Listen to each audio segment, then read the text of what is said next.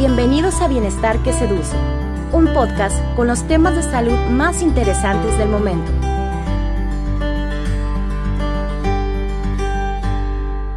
Hola, ¿cómo están? Estamos en Bienestar que Seduce con la doctora Laura Villarreal. Ella es hematóloga de las más destacadas en Monterrey. Cabe decir que siempre tenemos personajes muy importantes en este podcast. Y bueno, Laura, qué gusto tenerte aquí. Pues bien, muchísimas gracias este, por la invitación para estar el día de hoy con ustedes platicando este tema tan importante. Pues bien, aquí con un poquito de calor en, en época de otoño, pero bueno, ya estamos este, acostumbrados. Todo bien, todo bien. Laura, platícanos, tú eres hematóloga. ¿Cómo, cómo decides ser hematóloga? Sí, mira, yo hice primero, bueno, obviamente la carrera de medicina, posteriormente pediatría. Y después decidí especializarme en hematología, particularmente cuando hice la especialidad de pediatría, pues vi todo lo interesante que eran todos los problemas de la sangre y lo común que eran estos padecimientos en los pacientes, de tal manera que me llamó mucho la atención todo, toda esta cuestión de las células, de la sangre, y por eso decidí hacer hematología. Ok, resúmenos para toda la gente que no sabe, ¿qué es la hematología? ¿Qué, ¿Qué, es? ¿Qué nos dice? Sí, mira, la, hematología es una eh, rama de la medicina que se encarga en estudiar todas las enfermedades de la sangre este y de los ganglios linfáticos. Esto, eh, como ya habíamos comentado en, pláticas anteriores, la sangre o todas las células de la sangre vienen de la médula ósea. Entonces, prácticamente hematología se encarga de estudiar todo este tipo de, de problemas que pudieran estar relacionados a la coagulación, a las defensas, a los pacientes que tienen anemia, a los que padecen leucemias y bueno, toda la nueva ahora era de tratamiento con los trasplantes de células madre y las terapias celulares. Ok, estas enfermedades también abarcan algunas otras como la que mencionas ahorita, leucemia. A través de un examen de la sangre, normalmente cuando te haces una mastografía puedes detectar un cáncer. A través de este examen se puede detectar una leucemia y se puede curar. Así es, mira, fíjate que, hasta cierto punto es sencillo. En la hematología se apoya mucho en los diagnósticos, eh, para, en las pruebas de laboratorio para hacer sus diagnósticos.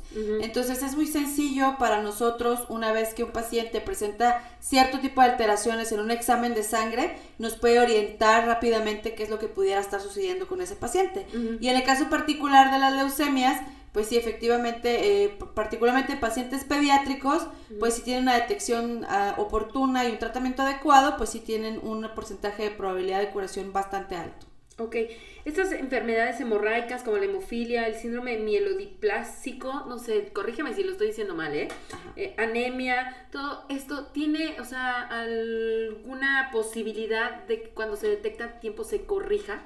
Sí, así es. Mira, dependiendo el tipo de, enfermedad, si es una enfermedad que corresponde a la coagulación, que son las enfermedades hemorrágicas, que en donde un paciente pudiera tener, por un lado, sangrados, o por el contrario, eh, formación de coágulos de manera excesiva, dependiendo del origen. Si estas son, eh, algunas de ellas son hereditarias, pudieran tener eh, ciertos tipos de tratamiento, no son curables todas, y en el caso de los padecimientos adquiridos, pues sí pudiera tener o lograrse la curación por medio de ciertos medicamentos.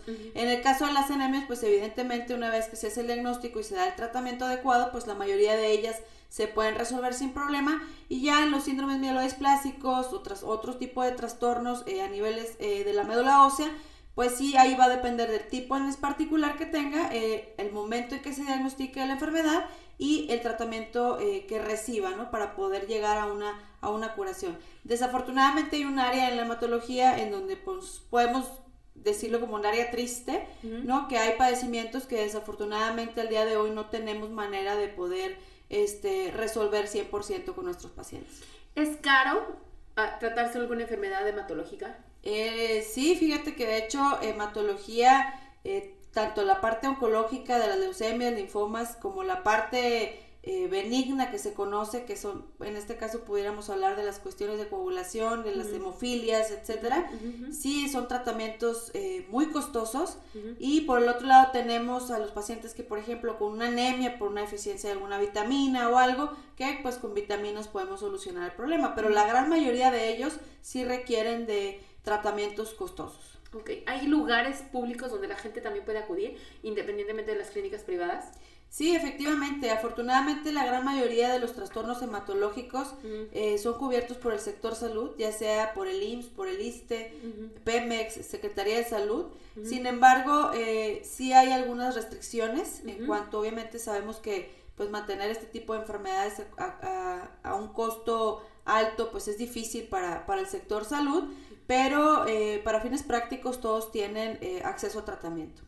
¿Cómo se hace y cómo tiene que estar un paciente para hacerse una prueba? O sea, ¿qué, qué, cómo debe llegar al laboratorio para hacerse una prueba hematológica? ¿Y qué se hace? ¿Es dolorosa? Eh, ¿Requiere, no sé, ayuno? No sé. Aquí va a depender mucho del tipo de prueba que te vayas a realizar. si, si, tu sintomatología o, tus síntomas son hemorragias, menstruaciones abundantes, sangrados por la nariz, etcétera, ¿no? Eh, nosotros, pues lo más probable es que te vayamos a pedir unos tiempos de coagulación y una biometría hemática de inicio. Y esto pues generalmente con unas 6, 8 horas de ayuno es suficiente, eh, pues es una toma de una muestra de sangre como las que todos conocemos sin mayor problema. Y ya si es una prueba, por ejemplo un estudio de la médula ósea en donde tenemos que ir a hacer un aspirado de médula, ir a tomar a esa maquinaria o ese centro de producción de células, ver si hay algún problema y hay que tomar una muestra directo de ahí, ahí sí se requiere un ayuno un poquito más prolongado porque la mayoría de las veces en estos procedimientos se requiere sedar al paciente. No es una anestesia general como tal, pero sí requiere una sedación, lo cual necesita que tengas un ayuno un poquito más largo. Eh, en cuanto a doloroso, pues realmente no, porque el paciente pues está obviamente sedado y con anestesia local y pues es un, es un piquetito realmente corto y, y es un procedimiento bastante rápido. Eh, sin embargo, pues bueno, no deja de ser un piquete, ¿no? Entonces, este, lo que para unas personas puede ser algo muy doloroso, para otras personas puede ser algo que, que realmente ni se acuerdan, ¿no? Ok. Oye, en el mundo actual, ¿cuál sería un reto de la hematología? Híjole, esa es una súper buena pregunta. Eh, yo creo que hay todavía muchas enfermedades que se pudieran eh, ver beneficiadas con tratamientos que ahorita se encuentran en desarrollo, que todavía no este, están en el mercado y obviamente, eh, pues llegar a curar todas esas enfermedades que hasta ahorita no tenemos una cura, tanto las enfermedades congénitas o hereditarias como aquellas enfermedades malignas o tumores que no hemos podido lograr combatir a pesar de todos los avances que hemos tenido en los últimos años. Para ti como profesionista, ¿qué, qué, qué, qué ha sido la mayor satisfacción que has tenido dentro de esta área de la medicina? Mira, eh, al principio sí fue como que cuando llegas a esta área, y empiezas a tener, obviamente, yo en particularmente soy pediatra, entonces pues veo niños con leucemia, ese tipo de, el, proceso de, de, de, ver con los papás los diagnósticos, de manejar el duelo familiar y pues para nosotros también somos seres humanos y obviamente ver sufrir un, un paciente y sobre además todo eres un Además sí, además soy mamá. Está muy fuerte. Sí, entonces al principio sí es como que te, esto te, te impacta, te, te, te, hace sentir pues, pues mal, ¿no? Y con el tiempo vas viendo que tus intervenciones oportunas, que tu dedicación, que tu apego a los pacientes puede hacer la diferencia entre que se salve una vida de un paciente o no. Entonces, cuando tú logras esto y ves que ese niño o ese paciente, en mi caso, te digo niños porque pues yo la mayoría de los pacientes que tengo son pediátricos, el, el, después de haber conocido a ese paciente, haberlo acompañado por dos, tres años de tratamiento y darlo de alta y, y ver la alegría de la familia y que se puede ese niño reincorporar a la escuela, que inclusive ya tengo yo pacientes que están casados ahorita y que fueron pacientes míos de niños, la verdad es que eso no, no, no se paga con nada, es, es, de las mayores satisfacciones que nosotros como hematólogos podemos tener. ¿Has sentido en algún momento cierta impotencia o frustración en alguno de tus casos pediátricos?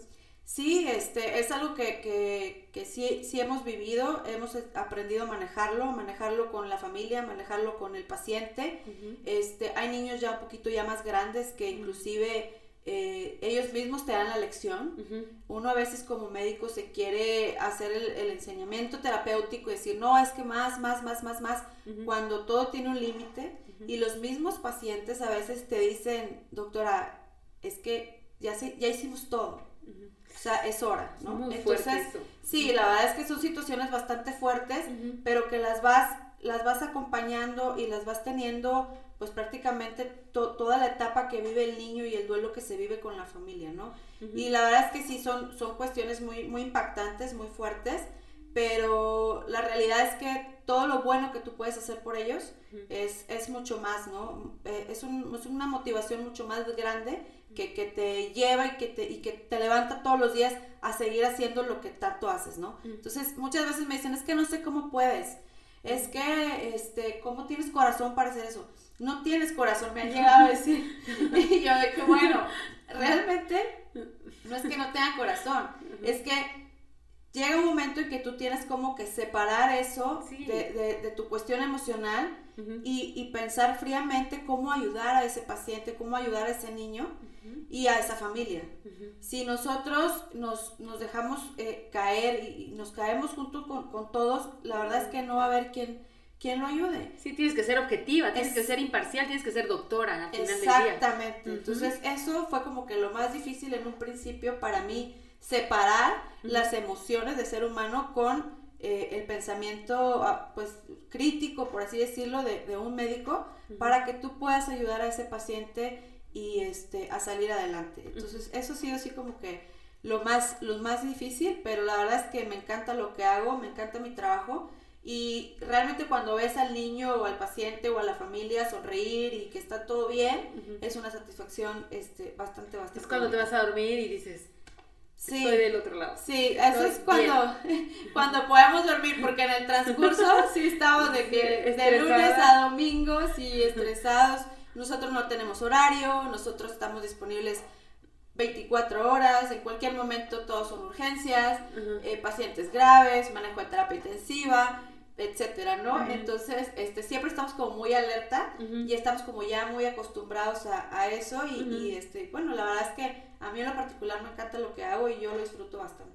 Oye, ¿cómo podemos saber que tenemos que ir con un hematólogo? O sea, ¿qué síntomas tiene que haber? O más bien vas al hematólogo ya que vas a visitar a un médico general o a tu médico de cabecera. O sea, ¿cómo es? O si hay casos en los que puedes ir directamente con un hematólogo por, porque algo pasa. Sí, mira, tenemos de los dos grupos de pacientes, pacientes que vienen referidos de otro médico que ya fueron a consultar por cualquier otra cosa, les hicieron exámenes de laboratorio, ven alguna alteración en cualquier estudio de la sangre y nos lo envían a nosotros. Y también tenemos el paciente que obviamente ahorita ya con toda la cuestión de las redes sociales y con el acceso a internet, es increíble cómo ellos solitos, o sea, buscan, tengo, me siento así, hacen la búsqueda en, el explorador, en Google, y luego, ah, ok, necesito un hematólogo. Y ellos mismos buscan en internet hematólogos en Monterrey, hematólogos en Ciudad de México, etcétera, donde se encuentran, y ellos mismos escogen al hematólogo con el que quieren ir y sacan su ¿Cuál les vibra mejor o así? Sí, sí, sí.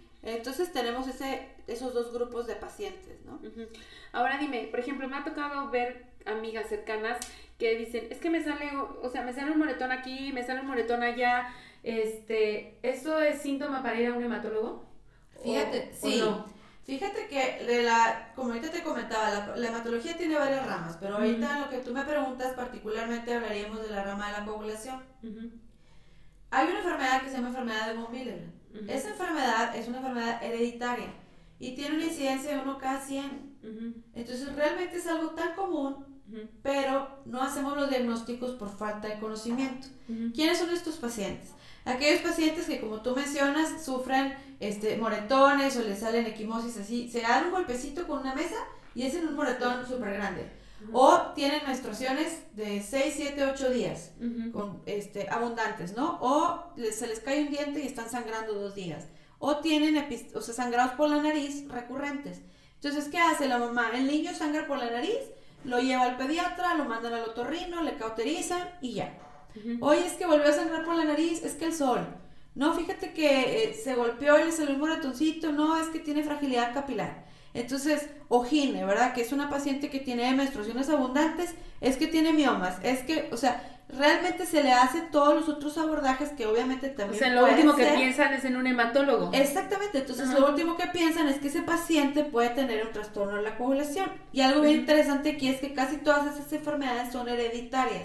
¿Y qué quiere decir esto? Que la hermana, la mamá, la abuela, la tía, todas pueden tener la misma enfermedad y no se han dado cuenta porque es algo normal para ellas. O sea, si yo te pregunto, oye, es que tú cada cuántos días menstruas, normal. Sí, pero ¿cuánto es normal? Ocho días. No, a ver, espérame. No es normal. es normal. Pero para esa persona es normal porque la hermana, la mamá, la abuela, todas tienen ese mismo patrón. ¿Y porque ella lleva viendo normal que siempre le ha pasado eso. Exactamente, porque toda su vida ha tenido ese tipo de menstruaciones, entonces para ella es normal. Entonces sí hay que poner atención en todo ese tipo eh, de situaciones. Pacientes que, por ejemplo, posterior a un parto requieren una transfusión o etcétera, ¿no? Que haya como un sangrado anormal sí valdría la pena que se acerquen a un hematólogo para que se les haga el, abordaje. O sea, por ejemplo, sangrados de, de, la nariz en un, en un niño, una niña que son de que de repente está sentada y le sale sangre, le deja de salir tres días, pero en el cuarto le vuelve a salir, eso es un problema hematológico. No necesariamente, pero sí se tiene que prender la alerta, ¿no? O sea, si es un niño que ya tuvo dos o tres eventos de sangrado por la nariz, tiene que ir obviamente a consultar a su pediatra, probablemente termine con el otorrino para revisarle ahí que no tenga un vasito, que esté sangrando. Si eso si eso a pesar de esa valoración continúa con la sangrado por la nariz, sí definitivamente que tiene que enviarse a un hematólogo para descartar una enfermedad de este tipo. Oye, eh, ¿qué debe estar en balance para saber que nuestra prueba hematológica está en orden? O sea, yo sé, vas, te haces la prueba y ves números y eso y obviamente no entiendes. Pero también igual el doctor te dice, este, no, pues esto, esto, pero tú, o sea, ¿qué, o sea, ¿qué debe de haber en puntos iguales o qué debe de haber más o qué debe de haber menos para decir, esta persona está sana y no tiene ningún problema hematológico? Mira, la, yo creo que la prueba hematológica de laboratorio más importante es y más conocida y que todo el mundo se ha hecho una en la vida es la biometría hemática. La biometría hemática consta de, de, una serie de parámetros divididos en tres grupos, básicamente. Aquello que, con, que conlleva la parte de coagulación, que está medida por la cuantificación de plaquetas, que sí lo hemos visto en las biometrías, toda la parte de la serie roja que determina si tienes o no tienes anemia, y la parte de las defensas o glóbulos blancos, que determina pues cómo están tus defensas en este momento, ¿no? Todas estas se pueden alterar por un sinfín de causas, sin fin, desde una dieta baja en hierro, a una eh, púrpura, a un medicamento que te estés tomando, a una, sobre todo estos medicamentos ahora muy famosos que se venden como arbolaria, naturales, etcétera. Eso te puede afectar una biometría hemática. Y tus defensas, si estás si traes ahorita una infección, pues se van a subir. Si estás pasando por X proceso inflamatorio, pueden subir, pueden bajar, etcétera, ¿no? Entonces, tú cuando te haces una biometría, de, tu lado derecho vienen unos rangos, unos parámetros normales que inmediatamente nosotros vamos y comparamos, ¿no? Si nos marcan algo en negro, ya nos asustamos. Y ya andamos buscando al hematólogo y algo estoy mal y algo tengo, y te digo porque es algo bien común que de repente a mí me mandan al celular biometrías, este, amigas, conocidos, parientes, y yo, ok, es que dime qué tengo. Y cuando son variaciones mínimas de punto 2, punto 3, variaciones chiquitas, este generalmente no causa mayor problema. Eventualmente deberías de hacerle bromas a tus amigas. Sí, sí lo he pensado, ¿eh? seriamente. Entonces, eh, yo creo que aquí es básicamente ver que esté todo dentro de límites normales. Y en el caso de no, lo ideal sería consultar con su médico. Y si el médico considera que requieres de un hematólogo, pues ya ellos no lo van a no enviar, a enviarnos a nosotros, ¿verdad? Oye, sé que estás involucrada en un proyecto que se llama SG Cells. ¿Puedes contarnos un poco de eso? Fíjate que, este, qué bueno que, mencionas esto porque es algo que está padrísimo. Em, parte de la parte de hematología, como ahorita te comentaba, obviamente la parte eh, de la cuestión de la sangre, etcétera, ¿no? Pero te comentaba en un principio que también veíamos todo lo de las células de la médula ósea, etcétera, ¿no? La, la, médula ósea es uno de los principales reservorios de célula madre en el ser humano. Hay varias, la grasa, cordón umbilical, e, etcétera, ¿no? Pero esas son las tres principales. Y se ha visto en los últimos años que el utilizar esas células que tienen la capacidad de regenerarse, de autorrenovarse y de convertirse en tejidos específicos, porque a final de cuentas de ahí venimos nosotros, entonces de ahí salieron nuestro pelo, nuestra piel, este, nuestros huesos, etcétera, ¿no? Entonces para enfermedades que, para las cuales no había un tratamiento efectivo o de plano no había un tratamiento como tal, se empezaron a hacer estudios, decían, bueno, si estas células tienen esta capacidad, ¿Qué pasa si las ponemos en, quemaduras? ¿Qué pasa si las pongo en, un corazón infartado o en sistema nervioso central para trastornos? En alguna rodilla lastimada. En alguna rodilla con artrosis, ya con degeneración de cartílago. Y esto te digo, ya tiene muchos años estudiándose, no es algo nuevo. este, y entonces te das cuenta que, que, efectivamente, como lo dice el libro, por así decirlo, no en todas las patologías, pero sí en muchas, ya se puede eh, ver una mejoría o una regeneración en este tipo de, de padecimientos. Entonces, es toda una nueva rama de la medicina, por así decirlo, de la hematología, que es la medicina regenerativa. SG Cells es un laboratorio, pues que tú lo conoces, ¿no? Que está padrísimo. Este, por ahí nos reunimos varios expertos en el, en el tema y dijimos, oye, está padre todo esto, poder ayudar a la gente que probablemente no tenga otras opciones de tratamiento o que no quiera las opciones que, que existen. Las cirugías, por ejemplo. Las cirugías, por ejemplo, el trauma. Que son eh, demasiado invasivas, además. Una prótesis de rodilla, una prótesis de cadera, y a lo mejor el paciente tiene miedo a operarse o el paciente tiene alguna enfermedad de base cardíaca, lo que tú quieras. Que, no le permite que operarse. no le permite operarse, pero quiere tener una mejor calidad de vida. esta es una excelente opción para ellos. Entonces, nosotros ya eh, decidimos eh, abrir este laboratorio, como tú comentas es un proyecto que está padrísimo. La verdad tenemos opción de hacer eh, células madre de, grasa y también de médula, principalmente son con las que nosotros trabajamos para diferentes eh, patologías. Aquí la ventaja es que lo que nosotros te podemos garantizar es que son tratamientos obviamente 100% eh, certificados. Tú estás seguro de lo que estás recibiendo. Son células madre y no otras cosas. Tú puedes ver publicidad de células madre por todos lados. Justo eso te iba a comentar, porque aparte ponen las células madre como nada más como un, una ayuda para las cuestiones de rejuvenecimiento. Y mira, qué sorpresa es que se puedan arreglar otro tipo de padecimientos, porque la parte banal y como muy pues sí, banal es la, la, parte física, ¿no? De regenerarte y verte más joven, pero ¿qué tal que puedes corregir muchos problemas para evitarte cirugías en cuestión de gastos y de tratamientos que son totalmente invasivos? Así es, y, y la verdad es que con nosotros puedes, puedes tener la, la seguridad de que sí son células madre realmente y no factores de crecimiento, plasma rico en plaquetas, etcétera, ¿no? Que, que muchas otras personas lo venden a, la gente abusando de esa necesidad o de esa desesperación de conseguir un resultado para, ya sea para ellos mismos o para algún familiar. ¿Cómo se hace un, un, tratamiento de células madre? ¿Están, ¿Las sacan de un lado, de ti? ¿Cómo es? Sí, mira, nosotros trabajamos con tus propias células. Aquí esto pues obviamente va a disminuir el riesgo de infección, de que te pongan células de otra persona, que estén cultivadas y traídas de no sabes ni de dónde. Que tenga bacterias o algo así. Sí, que traigan un virus o bacterias, etcétera. Aquí nosotros trabajamos con tus propias células y depende de para qué las vayas a necesitar, nosotros te vamos a dar la opción de que si esas células vamos a extraer de tu propia grasa del abdomen, que es una grasa que sacamos alrededor del ombligo, o bien de tu médula ósea con un pequeño piquetito como el que te platicaba hace rato, que prácticamente el paciente ni se acuerda de nada, ni se ni siente, ni queda con dolor, ni mucho menos, y nosotros extraemos esas células, ¿no? Y de ahí a nosotros preparamos los cultivos y dependiendo dónde las vamos a aplicar, son los tratamientos que se le dan a esas células para que estén listas para nuestros pacientes. Ahora, antes se tenía la idea de, ay, es que del cordón umbilical y así como de, no, estaba, no estuviste enterado, no te diste cuenta X, o era muy caro guardar el cordón umbilical y pues era todo un tema. Ahora te das cuenta que las células viven en ti y las puedes sacar en cualquier momento. Ahora, con estas células que sacas, se tiene que guardar en algún lugar, tiene algún costo, te las reaplican, pero este, cuánto tiempo duran, cuántas veces te la pueden reaplicar, ¿cómo es? Sí, esto va a depender del tipo de padecimiento que tengas y, el, y el método de extracción.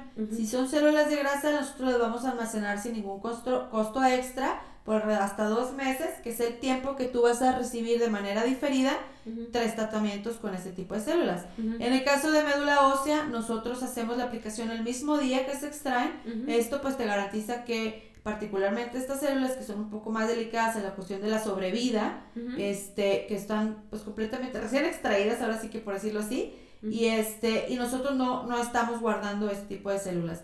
Cuando tú requieras un tratamiento para alguna otra cosa o, o, quieres hacer otro tratamiento, tenemos que volver a hacer la extracción.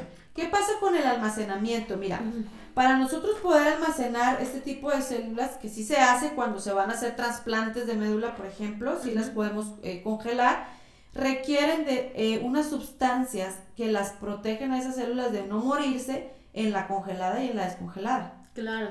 Esas sustancias, pues obviamente tienen eh, cierto grado de efectos secundarios, ¿sí? Y básicamente para este tipo de terapias no es necesario como guardarlas, porque cada vez que tú lo necesites, nosotros las podemos extraer. Entonces son, es un material prácticamente fresco, ¿no? El que te vamos a aplicar. O sea que no es necesario congelarlas. No es necesario congelarlas. Ahora bien, por ejemplo, si me extraen células, esas, o sea, células del abdomen, como dices, esas yo las quiero que me las pongan, no sé, en la rodilla, en el pelo, porque también se hacen tratamientos de pelo, en la cara, ¿con esas mismas se puede hacer o por cada área se tiene que extraer diferentes células? No, no, no, con esa misma se las puedes hacer. Haz de cuenta, tú dices, ¿sabes que Yo me duele mi rodilla, tengo osteoartrosis, quiero tratamiento en mi rodilla, pero aparte se me está cayendo el pelo en tal parte y me quiero aplicar. Nosotros te hacemos una sola extracción y a la hora de hacer los cultivos, ahí es donde separamos una fracción para cada tipo de tratamiento que tú vayas a necesitar. Hemos visto casos muy sonados de algunos famosos que se han hecho este tratamiento y que el pelo, bueno, ahí traen una melena tipo Salvador Cervoni, ¿o no? Si es tu paciente, ¿no? Sí, sí, sí, sí, Salvador ya estaba por acá este, varias veces con nosotros y la verdad es que ha tenido unos resultados bastante buenos. Este, por ahí pueden ver ustedes su, su testimonial. Eh, obviamente Salvador, bueno, si ustedes lo han visto, lo conocen seguramente, su cabello, él recibió aquí tratamiento con, con células madre de nuestro laboratorio, además de un trasplante de cabello por parte de Skin Group, este, y la parte de sus rodillas. Es que me decía, es que yo no soy un viejito. Le digo, no, no eres un viejito, pero él hace mucho ejercicio, como ustedes saben él corre eh, muchos kilómetros todos los días y obviamente el deportista de alto rendimiento tiene en algún momento ese dolorcito, ese, esa rodilla cansada que a final de cuentas te impide completar esos kilómetros que tú quieres terminar o ese maratón por el cual tú, te estás preparando.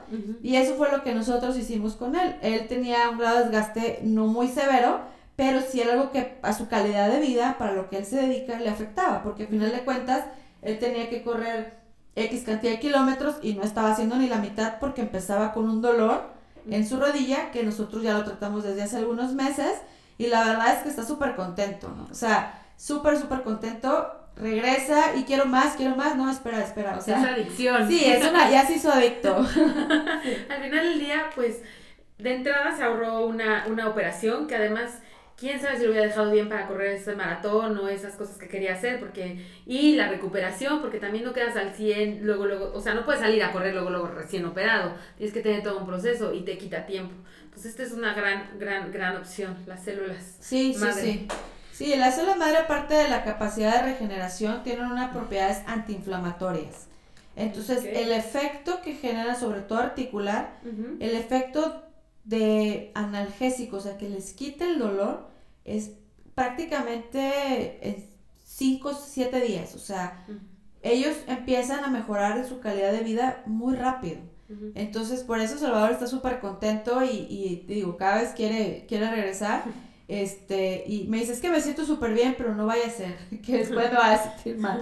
Entonces, este, digo, la verdad es que sí funciona, yo tengo ya muchos años trabajando en, esta área y yo te puedo decir, o sea, tenemos testimoniales de pacientes que llegaban con bastón por su dolor de la rodilla y querían recibir este tratamiento porque tenían, me acuerdo mucho de una particular que iba a ser la boda de su hijo y que ella quería bailar con su hijo en la boda. Ay, qué bonito. Sí, o sea, algo así como que una señora que por favor póngame las células y yo quiero bailar con mi hijo en la boda y bueno.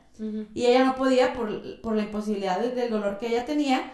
Y este, se le hizo su tratamiento. La boda me parece que era 15 días después. Total, la señora se va y regresa a su cita de seguimiento al mes. La señora venía sin bastón. Bueno, quería bailar con el doctor que le... ¿Pudo bailar en la boda? Pudo bailar con su hijo en la boda, estaba muy, muy contenta. Ya no nada más había bailado con el hijo, sino que también había podido salir a pasear a un centro comercial, podía ir al baño, o sea, el, hecho de sentarse y luego pararse, eso era... Ser independiente. Ser independiente. Entonces, la calidad de vida de ella, o sea, además de que se había casado el hijo, estaba muy contenta por eso, el, el, el poder haber logrado ese sueño que ella tenía de, de haber bailado con el hijo en la boda, la verdad sí lo tengo súper grabado, pero como esos, pues te digo, te pudiéramos estar aquí hablando toda la tarde de de muchos casos este, de éxito con este tipo de tratamiento. Dime, los, los, tú que eres pediatra, ¿los niños son candidatos a hacerse tratamientos con células madre y en qué casos? Fíjate que sí, este, depende eh, el, tipo de, enfermedad. Hay, hay niños, que, hay muchos estudios ahorita que se están haciendo en pacientes eh, con autismo, con parálisis cerebral infantil, que obviamente, digo, eso está publicado, no es algo que uno se saque de la manga, está estudiado, está publicado, este, y yo lo he visto, digo, yo he visto cómo los pacientes mejoran en ciertas áreas. No te van a prometer una curación porque eso sería como mentirle a los papás, mentirle a la gente, pero sí tienen una, una mejoría en la calidad de vida, una mejoría, por ejemplo, tú sabes que los niños que tienen autismo tienen patrones diferentes, no todos tienen el mismo problema. Entonces, eh, dependiendo de cuál sea su problema, es donde ellos pudieran ver este, esta mejoría. Si el niño tenía algo de déficit de atención, hablando de niños con autismo, y de pronto reciben el tratamiento y continúan con sus terapias, obviamente, de estimulación, de sus eh, clases con sus profesores, etcétera, logran una concentración mejor. Aquellos pacientes con parálisis cerebral que han tenido, no sé, tienen 30, 40 crisis convulsivas en un día, eh, han tenido mejoría de llegar a tener una o dos al día. Y entonces a lo mejor tú me dices, no, hombre, es que, es que no se curan. Bueno, realmente yo, yo te echaría una mentira de que sus pacientes van a, van a, regresar completamente a ser pacientes sanos, pero obviamente para un papá, para una mamá, ver a su bebé que está convulsionando todo el día, ahora tener una diaria o cada dos días, la verdad es que es un salto tremendo, sí. Digo, no se curan, pero la mejora. mejora. Sí, sí, sí. Para eso, para quemaduras, principalmente es para lo que que se están utilizando en niños, ¿verdad? Laura, híjole, tenemos que invitarte a otro programa porque de verdad que está muy amplio este tema. Muchas gracias por haber estado en Bienestar que Seduce y de verdad, abierta las puertas para cuando quieras regresar. Muchísimas gracias a ustedes por la invitación y yo encantada de acompañarlos aquí otra tarde para seguir platicando de todo este tema tan interesante de la terapia celular. Tu Instagram es, es arroba sgcells. Sí, así es. Muchas gracias, Laura. Gracias a ti. Nos vemos. Bye. Este podcast es patrocinado por Vivie Salud Dermatológica. Te recomendamos visitar vivie.mx. Usa la clave Vivie Podcast y recibe un 20% de descuento.